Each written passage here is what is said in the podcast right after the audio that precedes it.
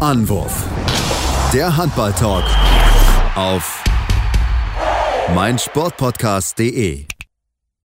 Hallo und herzlich willkommen zu einer neuen Ausgabe von Anwurf, eurem Handball-Talk auf meinsportpodcast.de. Mein Name ist Sebastian Mühlenhoff. Wir wollen, heute sprechen über den Frauenhandball im Speziellen, denn äh, wir wissen ja, die WM steht vor der Tour, deswegen wird es dort eine große WM-Vorschau geben und deswegen wollen wir natürlich trotzdem nicht den Frauenhandball zu Kurs kommen lassen und den Blick werfen auf, ja, das, was dort passiert ist in der Bundesliga, auch im europäischen Geschäft ist jetzt wieder losgegangen und natürlich über das, was ja gerade in Blomberg abgeht. Dort gibt es eine neue Enthüllung vom Spiegel und äh, ja, der Verein wehrt sich vehement dagegen, da wollen wir drüber sprechen. Mein Name ist Sebastian Mühlenhoff und ich habe heute einen Gast an meiner Seite, einen Experten, lieben Robin Buditz. Hallo Robin. Hallo Sebastian, schön, dass ich wieder dabei sein kann.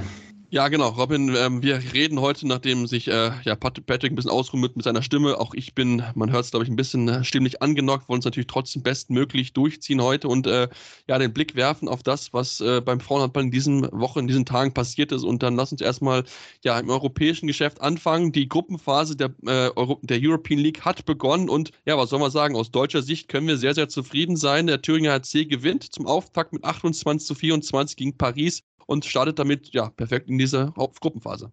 Du hast es richtig gesagt. Also 28, 24 ist ein absoluter Statement-Sieg zum Auftakt. Vor allen Dingen, weil ähm, ja die Pariser Mannschaft äh, schon auch äh, recht, ähm, recht wettbewerbsfähig und, und stark einzuschätzen war. Und unter dem Gesichtspunkt ist dieser Sieg ähm, sehr, sehr eindrucksvoll. Unter dem Gesichtspunkt, dass man zur Halbzeit tatsächlich sogar noch mit sieben Toren geführt hat äh, war das eine furiose, ein furioser Beginn.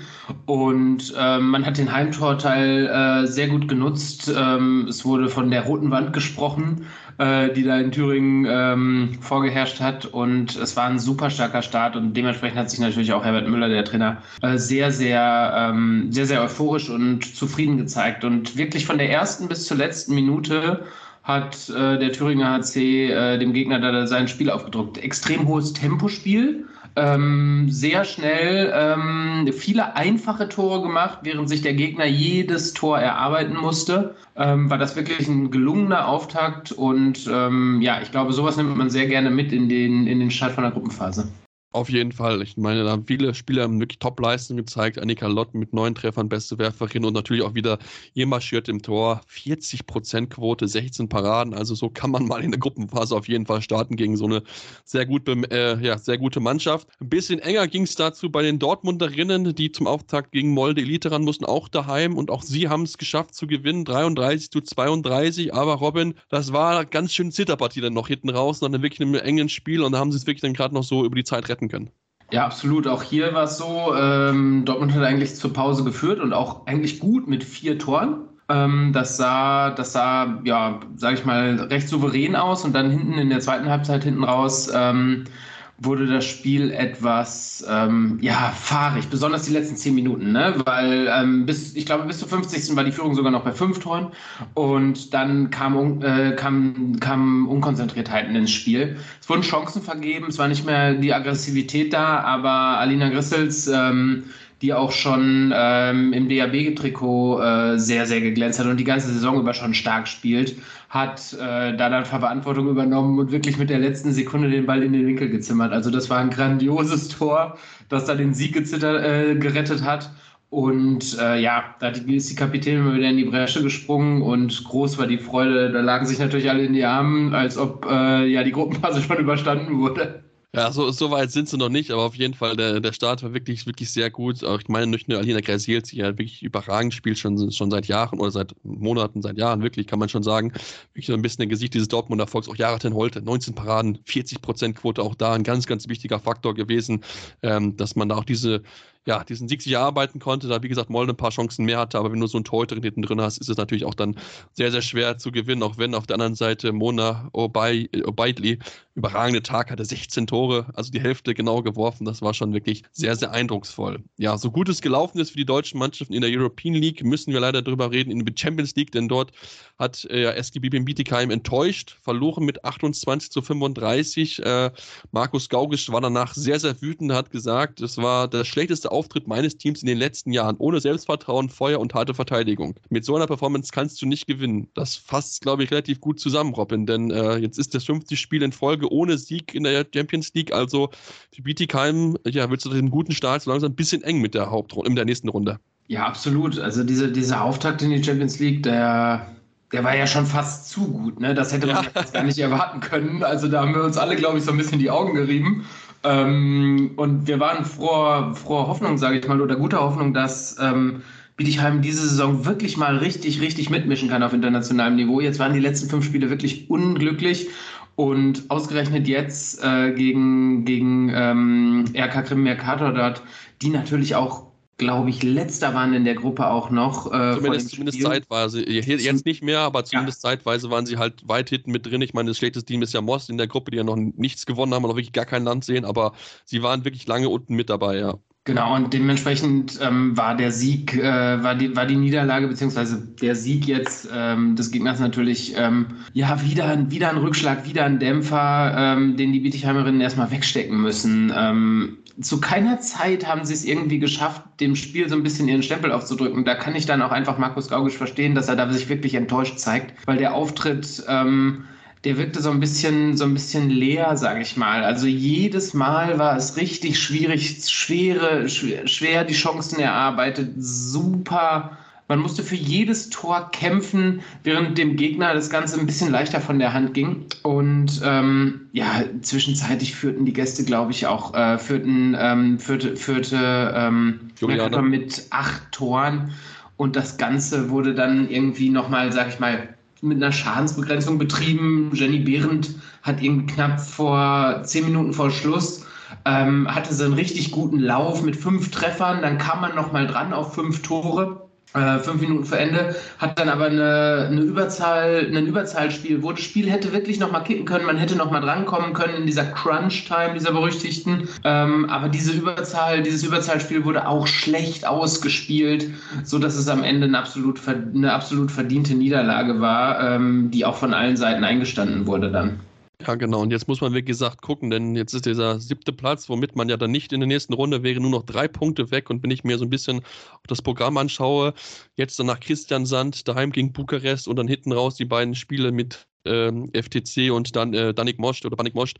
Also da muss, müssen wir gucken, dass sie auf jeden Fall da einen ganz, ganz dringenden Punkt erholen. Ja, klar, Bukarest und äh, Christian Sand werden mit Sicherheit schwierig in der aktuellen Form, aber zumindest gegen den FCC und gegen Mosch musst du halt punkten, sonst wird es halt dann nichts mehr. Dann bist du in der Vorrunde raus und fragst dich dann eigentlich, okay, wie kann das dazu kommen, nach diesem überragenden Start, den sie da gehabt haben? Also das war ja wirklich bis jetzt zu diesem Spiel gegen Odense im Oktober, kurz vor der, vor der Pause, wo sie ja dann klar verloren haben, wo ihre Siegesserie zu Ende gegangen ist, war das wirklich überragend, was sie dort gespielt haben. Unentschieden in Bukarest, gegen Christian Sand gewonnen, aber von der Leistung sind sie aktuell wirklich äh, ja schon noch schon ein bisschen was entfernt. Deswegen äh, ja, müssen sie jetzt so noch ein bisschen zittern mit dem Einzug in die nächste Runde. Lass uns mal den Blick dann werfen in Richtung Bundesliga dass wir dort mit den Ergebnissen beschäftigen. Und da haben wir natürlich schon eine faustdicke Überraschung am Samstag erlebt, wenn wir uns darauf anschauen. BSV Sachsen-Zwickau gewinnt daheim gegen die Tussen, Tussen Metzingen mit 26 zu 25. Ein Ergebnis, womit einfach so nicht zu rechnen gewesen ist, Robin. Absolut, das war eine, das war eine totale Überraschung, äh, die wir da erlebt haben und äh, ein ganz, ganz starker Auftritt, muss man ganz einfach sagen, von der BSV Sachsen-Zwickau. Ähm, Metzingen hätte aufschließen können zu Blomberg und äh, ja, hat, glaube ich, diesen Sieg irgendwie im Kopf schon verbucht und ähm, das Ding auf viel, viel zu leichte Schultern genommen. Ähm, die haben zu keinem Zeitpunkt die Leistung gezeigt, die sie die letzten Wochen erreicht hatten, weil Metzingen wirklich in einem Aufschwung war. Ähm, und dementsprechend äh, hat BSV Sachsen-Zwickau natürlich ein enges Match, aber am Ende meiner Meinung nach auch ähm, absolut, ähm, absolut zu Recht gewonnen, weil ähm, Zwickau konnte teilweise machen, was sie wollten.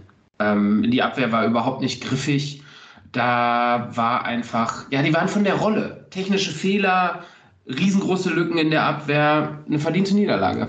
Ja, einfach so ein Spiel, wo einfach nicht zusammengelaufen ist für Metzing und während dann bei Sachsen-Zwickau hat alles funktioniert, starke Torhüterin gehabt mit Niles Kurske, die ja sowieso eine ganz, ganz wichtige Rolle einnimmt in Zwickau, 15, 14 äh, Paradenquote von fast 36 Prozent, also da geht sie immer wieder gut vorweg. Und wenn natürlich so eine Torhüterleistung hat und der Gegner halt nur sechs Paraden, dann hast du natürlich auch mal so eine Chance, so eine Partie zu gewinnen, das haben sie wirklich sehr, sehr gut gemacht und haben damit den, äh, den Relegationsplatz verlassen, sind nur noch Platz 12, denn ja, wir müssen wieder bei der E-Sport um so einen Neckar-Sulm legen. Man hatte so ein bisschen das Gefühl, okay, sie kommen jetzt da raus in diese knappe Niederlage gegen Metzing. Ja, und dann daheim verlieren sie mit, zwei und, mit 23 zu 32 gegen Leverkusen in einer Partie, wo ja durchaus sagen kannst, okay, Leverkusen musst du eingeschlagen mit den Ansichten, die du in Neckarsulm hast und auch zumal du dich auch gesteigert hast in den letzten Wochen, aber das war wieder eine Partie, die ja so ein bisschen die Saisonverlauf wieder spiegelt. Man hatte gute Chancen, aber man hat es einfach nicht genutzt. Ja, es scheint so langsam, aber sicher wirklich eine, ähm, eine Abwärtsspirale erkennbar zu sein, dass der Nickers Ulm gar nicht mehr rauskommt. Also das, das nimmt schon dramatische Züge an dort,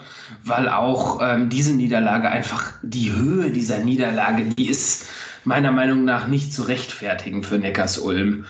Klar hat, hat Leverkusen ähm, ein wirklich gutes Spiel gezeigt und Leverkusen ist auch ein bisschen im Aufwind. Ich glaube, Leverkusen hat die letzten drei oder vier Spiele auch gewonnen. Ähm, und ähm, auch der Trainer der Leverkusener hat gesagt, äh, das wäre das beste Spiel, seit er Trainer in Leverkusen ist. Äh, dass seine Mannschaft wirklich über 60 Minuten alles richtig gemacht hat, hat äh, Johann Peterson gesagt. Ähm, aber nichtsdestotrotz darf Neckars Ulm nicht wieder mit neun Toren verlieren. Vor allen Dingen unter dem Gesichtspunkt, wenn man immer mehr da unten in diesem Abstiegskampf drin ist. Aber dann muss irgendwann mal die Frage gestellt werden, kann Neckars Ulm Abstiegskampf? Und aktuell sieht es einfach nicht danach aus, äh, während die BSV Sachsen-Zwickau diesen Kampf wirklich annimmt und sich dann beweist ähm, wird Neckars-Ulm einfach immer weiter nach unten durchgereicht und steht jetzt wirklich da auf diesem Relegationsplatz und muss so langsam aber sicher sich Gedanken machen. Das müssen sie definitiv. Ich habe es in der Stimme gelesen. Also ich habe jetzt nicht diesen Plus-Artikel gelesen, zwar, aber zumindest gehört, dass, äh, oder zumindest stand drin in diesem, diesem kleinen Überschrift, dass man da jetzt auch Gespräche wohl führt, dass es damit sie halt auch natürlich auch um die Trainerin geht. Es ist halt leider der, der Sport einfach so, wenn du halt einfach sportlich erfolgreich bist und natürlich Neckarsulm, das Ziel war Europa und du stehst jetzt halt am kompletten anderen Ende der Tabelle, dann geht es halt dann natürlich irgendwann auch um die Person und dann müssen wir mal schauen, inwieweit äh, ja dann noch weitere Chancen bekommen wird für, für Tanja Lockwin. Ähm, das nächste Spiel ist auch gegen Sachsens Zwickau. Also wahrscheinlich für sie die letzte Chance, wenn sie noch eine bekommen sollte, dort zu gewinnen. Wenn nicht, dann dürfte es wahrscheinlich dann auch für sie leider beendet sein in, in, äh, in Neckarsulm, weil so eine Partie darfst du nicht verlieren, weil wenn du es verlierst, hast du drei Punkte Rückstand auf, auf das rettende Ufer. Und ähm, ja, mit der bis bisherigen Saisonleistung dann natürlich da rauszukommen, ist keine einfache Aufgabe. Ähm, aber Leverkusen ja wirklich tolle Ergebnisse jetzt gezeigt gehabt. Also wirklich hatten ja Blomberg im Rand einer Niederlage, haben gegen Thüringen lange gut mitgehalten. Also von daher Leverkusen, die ja überzeugen ja wirklich sehr, sehr gut. Lass uns auf weitere Ergebnisse auf zu sprechen kommen und das Unentschieden ansprechen zwischen den Bad Wildung Vipers und der HSG Bensheim Auerbach 29 zu 29. Gerechtes Unentschieden, Robin, oder? Absolut gerechtes Unentschieden. Ähm, Vollkommen in Ordnung. Ähm, Bensheim Auerbach, äh, damit gleich auf jetzt mit Leverkusen, hätte auch wieder dran vorbeiziehen können. Begnügt sich, sage ich jetzt mal, mit diesem Unentschieden, weil sie schon die bessere Mannschaft waren. Aber ähm, es war so, ja, es ist ein Hessen-Derby gewesen, ne? Also, und da geht es dann natürlich zur Sache. Es war kampfbetont, spannend keine handballerische Feinkost unbedingt, auch wenn 29, 29 natürlich, also viele Tore in dem Sinne schon gefallen, aber ähm, es war ja ein gerechtes Unentschieden. Und ähm, sage ich mal für die Bad Wildungen Vipers, äh, die können sicherlich besser mit dem Remis leben als ähm, jetzt Bensheim Auerbach, weil Bensheim Auerbach schon besser gespielt hat und äh, sich, glaube ich, da mehr erhofft hatte als Bad Wildungen. Ja, ich denke, für Bad Wildung war das der ganz wichtige Punkt, nachdem sie jetzt zuletzt viel verloren haben, auch doch deutlich verloren haben, dass sie jetzt mal wieder so ein bisschen so ein, ja, so einen Abwärtstrend so ein bisschen aufhalten können, äh, mit einer guten Leistung, eine Torhüterin. Äh, Manuela Brüch das sehr, sehr gut gemacht hat, 15 Paraden, aber natürlich offensiv 17 technische Wähler, das ist schon natürlich eine ganz schöne Anzahl. Ähm, aber kommt dann auch dazu, dass dann halt Benzam Aubach das halt nicht zu ihrem Vorteil hat nutzen können. Lass uns noch auf das weitere Samstagspiel zu sprechen kommen. Die Weibling Tigers daheim gegen Buxtehude SV. Äh, eine Halbzeit lang war das sehr, sehr eng. 9 zu 10 stand es nur zur Halbzeit. Am Ende setzt dann Buxtehude, aber dann verdient er Mach es auch durch mit, äh, ja, mit 25 zu 18. Genau, die äh, ja, Weibling hat es, hat es äh, bis zur Halbzeit sehr, sehr gut gestaltet. Sicherlich auch mit dem Rückenwind des ersten Saisonsieges, äh, auch gegen, gegen Buxtehude mit äh, breiter Brust ins Spiel gegangen. Aber am Ende hat sich auch Buxtehude dann durchgesetzt, weil Buxtehude natürlich auch wieder im Aufwind ist. Ne? Sie sind jetzt auf Rang 4 vorgerückt, äh, durchgeklettert und ähm, an Blomberg-Lippe vorbeigezogen. Und ja, die mischen jetzt oben mit tatsächlich Buxtehude und spielen ähm, dann auch, wenn du 10-9 beim Schlusslicht nur zur Halbzeit, ähm, dann schaltest du den Gang hoch und dann zeigst du dich als Top-Team einfach und gewinnst das Ding. Wenn auch nicht schön, aber effizient, würde ich mal behaupten und effektiv in dem Sinne. Ähm, und ja, Weibling ist klar, dass die jetzt nicht alles weggewinnen, nachdem sie nur ein, nachdem sie ihren ersten Saisonsieg gefeiert haben, da reicht die Qualität dann doch nicht. Aber ähm, trotzdem sich wieder sehr, sehr stark verkauft, zumindest eine Halbzeit lang. Ja, und das, obwohl wir sie nach der letzten, letzten Aufnahme noch zum nächsten Sieg fast geredet haben, äh, hat es diesmal nicht ganz gereicht. Aber wie gesagt, es war eine Halbzeit sehr gut, aber man merkt halt einfach, die, die Wurfquote muss einfach besser werden. 37% Wurfquote, damit gewinnst du in der Liga keinen kein, äh, kein Blumentopf. Also wenn du gucke, Marie Andresen 20 Paradenquote von 54%. Also dann wird es halt auch schwierig, so eine Partie zu gewinnen. Und das ist etwas, was sich so ein bisschen durchzieht bei Weibling, dass sie halt offensiv ja ihre Chancen nutzen müssen, um dann wirklich da ja, Chancen zu haben, weil defensiv sieht das wirklich gut aus, haben sie gut gemacht, haben sie wirklich Buxtehude wirklich gut im Griff gehabt, aber wenn du halt vorne deine Chancen nicht nutzt, dann wird es gegen so ein Top-Team enorm, enorm schwierig werden. Ja, du hast gerade schon den Verein erwähnt, über den wir jetzt gleich sprechen wollen, die HSG Blomberg-Lippe, denn dort gibt es neue Enthüllungen vom Spiegel, über die wir sprechen wollen. Wie der Verein darauf reagiert hat, denn das wird jetzt schon, äh, ja, das ist schon ein rauer Turm, der doch gerade ein bisschen herrscht, deswegen bleibt dran, ihr Beantwort, wir reden gleich drüber. Euer Handball-Talk auf meinsportpodcast.de. Schatz, ich bin neu verliebt. Was? Da drüben. Das ist er. Aber das ist ein Auto. Ja, eben. Mit ihm habe ich alles richtig gemacht. Wunschauto einfach kaufen, verkaufen oder leasen. Bei Autoscout24. Alles richtig gemacht. In rund 40 Folgen habt ihr mich jetzt schon sagen hören, I want to tell you about the Beatles. Ich habe euch die Geschichten zu ihren Alben und ihren Songs erzählt, euch ihre wichtigsten Wegbegleiter und Vertraute vorgestellt und natürlich die Orte, die für die Bandgeschichte eine wichtige Rolle spielten. Habt ihr die drei bisherigen Staffeln schon durchgehört? Nein? Na, worauf wartet ihr dann noch? Rein in den Podcatcher eurer Wahl und einfach mal losgehört. Und folgt gerne auch unserem Instagram-Kanal iwtty-Beatles Podcast. Ja, und jetzt sind wir zurück und wollen über das sprechen, was ja den Handballsport jetzt wieder erschüttert hat. Am Freitag ist es passiert, da hat Spiegel Online einen weiteren ja, sehr, sehr langen Artikel verfasst. Äh, thematisch ging es diesmal um die HSG Blomberg-Lippe, die ja auch schon so ein bisschen in diesem ganzen Thema André Fuhr, der ja auch lange dort gewesen ist, so ein bisschen im Fokus standen. Und in diesmal geht es nicht um den alten Trainer, sondern um den aktuellen Trainer, Steffen Birkner, der ja, wenn man sich das so, so durchliest, so das Gefühl gewinnen kann, dass er so ein bisschen da weitergemacht hat, wo André Fuhr aufgehört hat, nachdem er dann äh, gegangen ist, beziehungsweise ein bisschen auch gegangen worden ist, was man da so ein bisschen rauslesen kann, äh, aber man ihn wohl doch noch ein bisschen ja, gestützt hat. Ähm, und das ja, macht keinen guten Eindruck auf die Blomberger, denn man hat auch das Gefühl, dass der Geschäftsführer Torben Kietsch in Gesprächen auch noch nicht unbedingt so das offene Ohr gefunden hat, sondern vielmehr dann noch die Spielerin ja, nicht sonderlich gut eingeredet hat, sondern sie auch ein bisschen zum Weinen gebracht hat, was dann noch mehrfach zu lesen ist. Also Robin, in Blomberg ist, brennt mal wieder der Baum. Ich glaube, man kann es so ganz gut zusammenfassen nach diesen ja, Enthüllungen, die es um den Verein gibt. Du hast vollkommen recht, Sebastian. Ähm, ich glaube, dass, dass dieser Spiegelartikel ähm, Blomberg ziemlich, ziemlich durchgerüttelt und durchgeschüttelt hat weil ich glaube, in, bei den Verantwortlichen des Vereins ähm, die Hoffnung herrschte, dass dieses Thema sich vielleicht so ein bisschen beruhigt und ja fast vielleicht sogar im Sande verläuft, wenn ich die Reaktionen und, und, und die, ähm, die Argumentationen der Verantwortlichen mir jetzt anhöre und anschaue. Weil ich sehe immer noch keinerlei Bewusstsein, äh, weder bei der Vereinsführung noch beim aktuellen Trainer, irgendeine Art von Fehler einzugestehen äh, in, in der Art und Weise. Es wird, von, es wird von Seminaren zur Stressbewältigung gesprochen, es wird hiervon und davon gesprochen, aber die Anschuldigung, dass Spielerinnen wirklich beleidigt, beschimpft werden, dass es dort zu psychischen ähm, Problemen bei Spielerinnen kommt, darauf wird in der Form nicht wirklich eingegangen von den Verantwortlichen. Und ich habe immer noch nicht das Gefühl, dass das Bewusstsein in Blomberg derart ist, wie unsere Wahrnehmung und die Wahrnehmung der Öffentlichkeit ist, nämlich dass diese Vorwürfe und das, was dort stattfindet, wirklich absolut gravierend und schlimm ist und unbedingt aufgeklärt werden muss. Genau, du besprichst natürlich schon das an, was natürlich deine Reaktion der Blombergerinnen gewesen ist. Also es gab an dem Tag, man mit Sicherheit auch mit, mit Wissen, dass es diesen Artikel gibt, einen,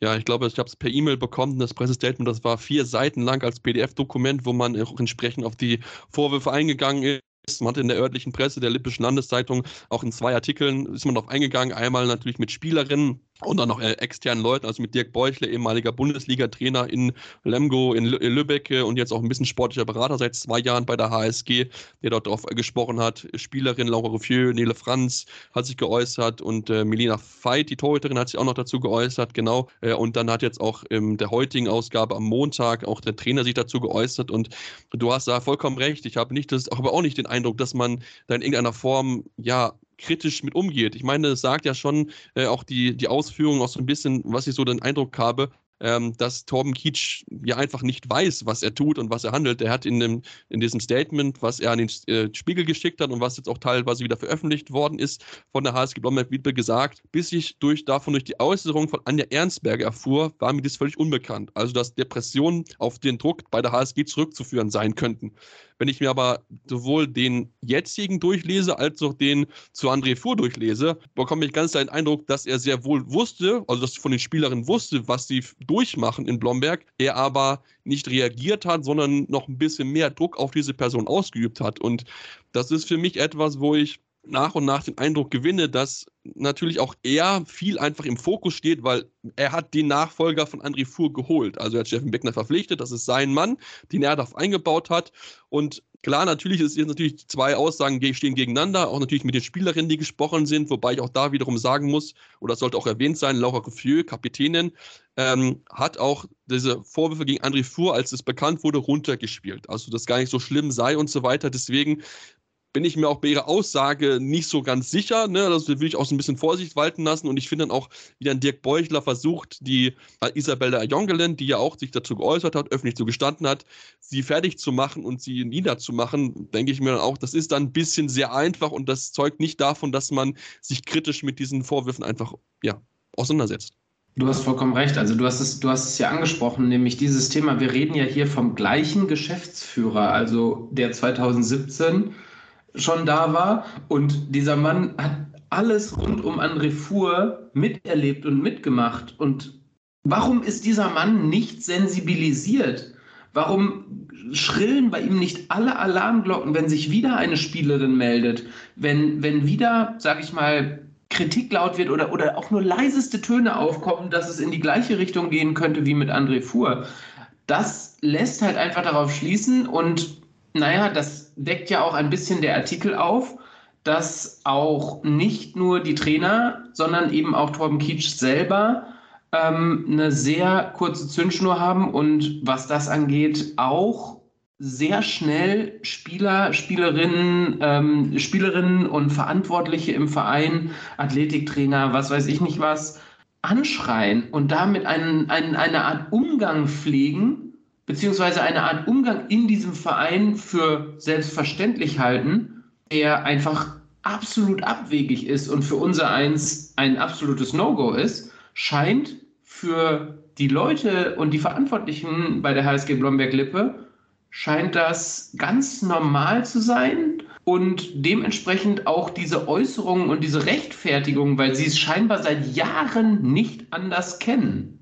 Ja, also ich meine, das ist, ich, ich, das ist das Problem ist, was, ich, was mich so halt so schiert. Das ist der Verein, wo ich mit Handballspiel angefangen habe. Da, da habe ich angefangen, Handball zu spielen und jetzt natürlich diese Vorwürfe zu lesen und mich dazu mit Gedanken zu machen, weil ich meine, ich kenne den Torben Kietsch noch äh, von, von damals, auch weil mein Vater natürlich auch damals Sponsor gewesen ist und mit die Halle gebaut und so weiter. Also von daher, ich, ich kenne ja den ein oder anderen Handelnden dort und das macht mich natürlich dann auch persönlich natürlich auch ein bisschen betroffen. Da bin ich auch nicht äh, natürlich klar, auch, ne, da unterfragt man sich mal, okay, hätte man irgendwie was merken müssen oder so weiter. Und weil es ist, es hängt bei mir seit Wochen, seitdem das mit André Fuhr bekannt geworden ist, hängt mir das irgendwie im Kopf, ob man da hätte was früher reagieren müssen oder ob man hätte was sehen müssen, dass halt sowas passiert, weil ich habe auch diesen, was du halt sagst, diesen Eindruck, dass da einfach, dass da einfach keine Kritik oder sich mich nicht kritisch mit auseinandersetzt. Und ich meine, auch wenn ich ja auch den Geschäftsführer oder den, den Beiratsvorsitzenden Jens Gänge dann auch höre, ähm, der dann auch ja sagt, ja, die äh, Berichts, ähm, Berichterstattung sei tendenziös und, und irreführend, glaube ich, hat das so betitelt, wo ich mir dann denke,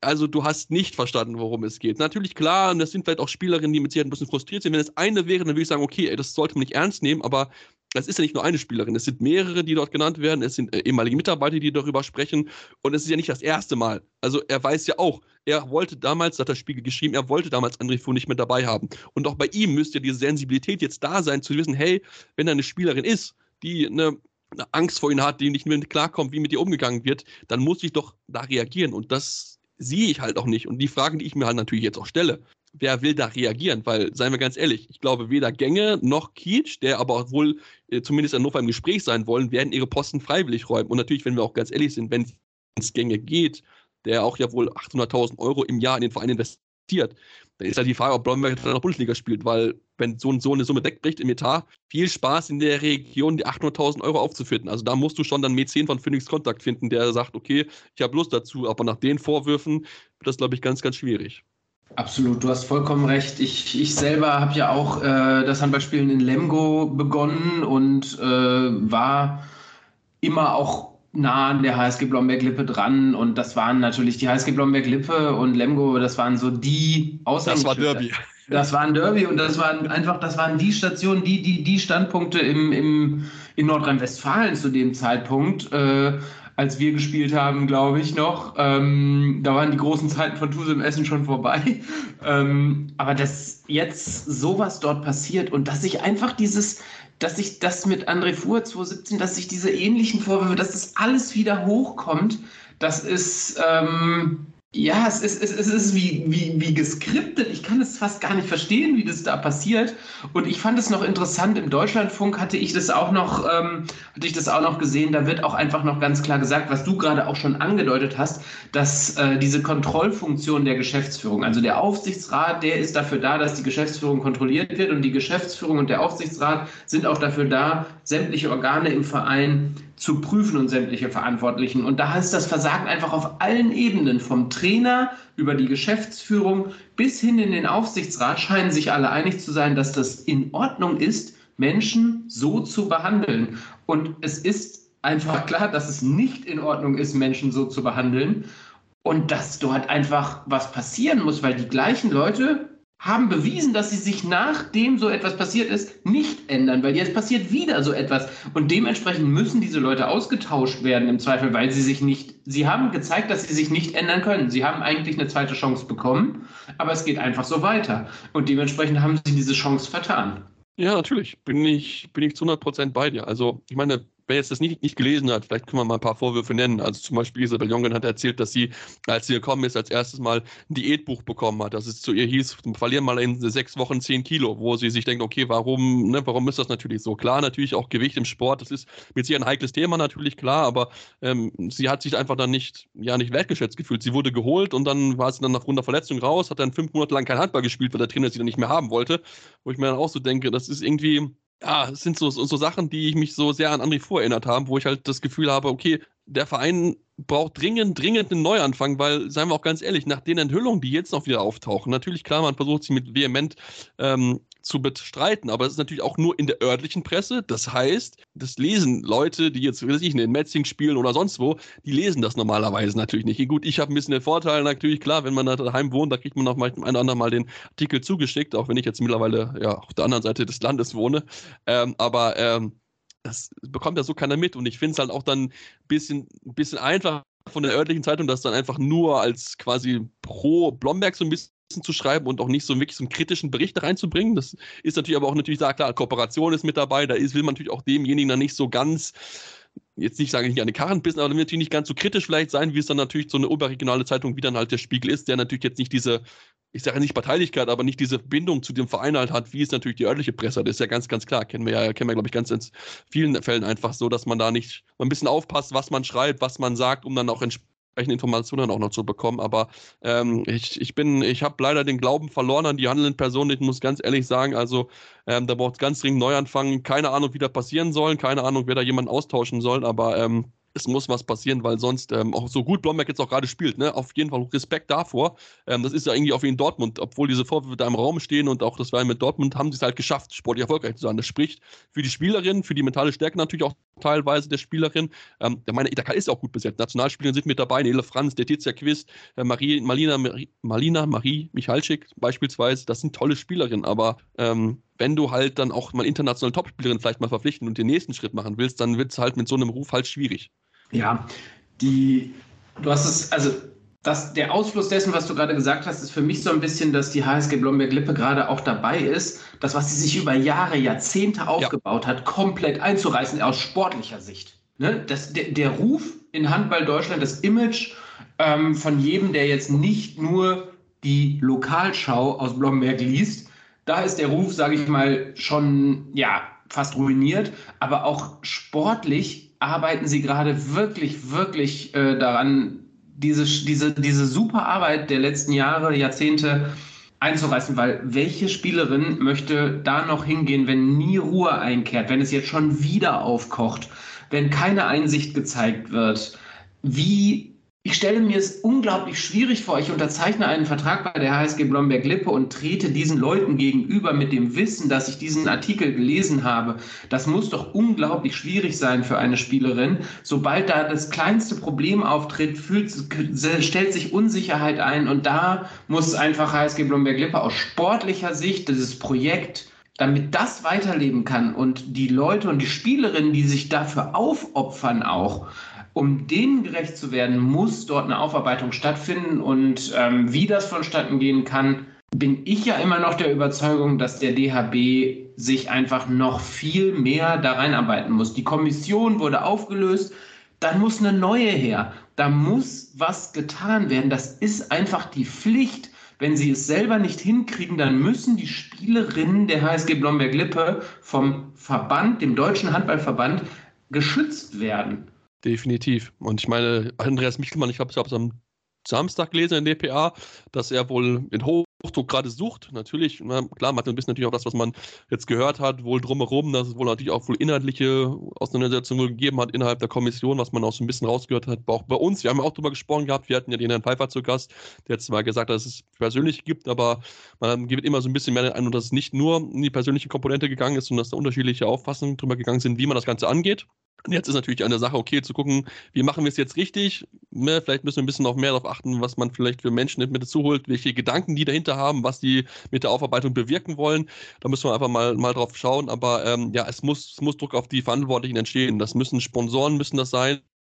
Das müssen aber auch natürlich Eltern sein, natürlich auch Trainer aus unterhalb. Ne? Wir dürfen nicht vergessen, die HSG ist nicht nur die Damenmannschaft. Ne? Die haben die Herrenabteilung, die jetzt zwar nicht so erfolgreich ist wie die, wie die Frauen, aber da gibt es auch viele Jugendmannschaften. Es gibt bei der Frauen viele Jugendmannschaften. Die A-Jugend, B-Jugend sind super erfolgreich in den vergangenen Jahren immer gewesen, immer deutsche Meisterschaften mit dabei gewesen im Final Four. Also von daher, da muss jetzt viel mehr Druck einfach auf diese Person entstehen, damit endlich ein Wandel stattfindet. Und für mich muss auch zumindest bei den handelnden Personen drüber geredet, wenn das einfach so nicht weitergeht, dass du einfach Leute wegnehmen musst. Klar, bei einem Gang hängt da enorm viel Kohle mit dahinter, die du dann irgendwie auffangen musst, was natürlich ein enormer Aufwand ist, klar, aber ähm, willst, du, willst du jemanden mit dabei haben, der sowas toleriert oder willst du wirklich einen Neuanfang und dann musst du halt gleich einen schweren Gang angehen, aber bist vielleicht ein Verein, der dann vielleicht dann wirklich dann über die Jugendarbeit kommen kann und der dann ja davon lebt, dass man einen vernünftigen Austausch untereinander hat und da, wo dann nicht Menschen geduldet werden, die einen anschreien, die einen fertig machen. Ich glaube, das ist, glaube ich, glaube ich, das viel Wichtigere aus Blomberger Sicht, als da jemanden so wirklich nur am Geld festzuhalten. Aber das ist meine persönliche Licht. Ihr dürft uns auch gerne eure natürlich mitteilen, wenn ihr das wollt. Social Media habt ihr alle Möglichkeiten: Facebook, Twitter, Instagram.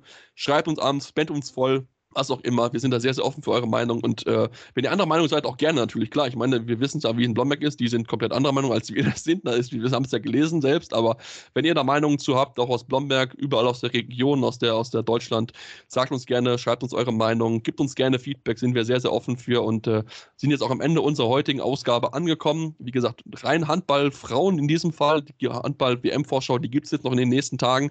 Da sind wir noch wirklich tolle Gäste. Christian Schwarzer, Martin Strobel, kann ich schon mal verraten verraten. Die sind bei uns beiden zu Gast. Deswegen unbedingt unseren Podcast abonnieren, wer es nicht sowieso schon getan hat. Spotify, iTunes habt ihr zu die Möglichkeit, uns zu äh, rezensieren. Fünf Sterne gerne, wenn wir sehr, sehr gut sind, aber natürlich nehmen wir auch gerne konstruktive Kritik auf. Was können wir besser machen, woran können wir arbeiten? Und dann ja, hören wir uns dann nächstes wieder hier bei Anwurf, eurem Handball-Talk auf meinsportpodcast.de. Anwurf. Der Handball-Talk auf meinsportpodcast.de. Schatz, ich bin neu verliebt. Was? Da drüben. Das ist er. Aber das ist ein Auto. Ja, eben. Mit ihm habe ich alles richtig gemacht. Wunschauto einfach kaufen, verkaufen oder leasen. Bei Autoscout24. Alles richtig gemacht. Wie baut man eine harmonische Beziehung zu seinem Hund auf? Puh, gar nicht so leicht. Und deshalb frage ich nach, wie es anderen Hundeeltern gelingt, beziehungsweise wie die daran arbeiten. Bei Iswas Dog reden wir dann drüber. Alle 14 Tage neu mit mir, Malte Asmus und unserer Expertin für eine harmonische Mensch-Hund-Beziehung, Melanie Lippisch. Iswas Dog mit Malte Asmus. Überall, wo es Podcasts gibt.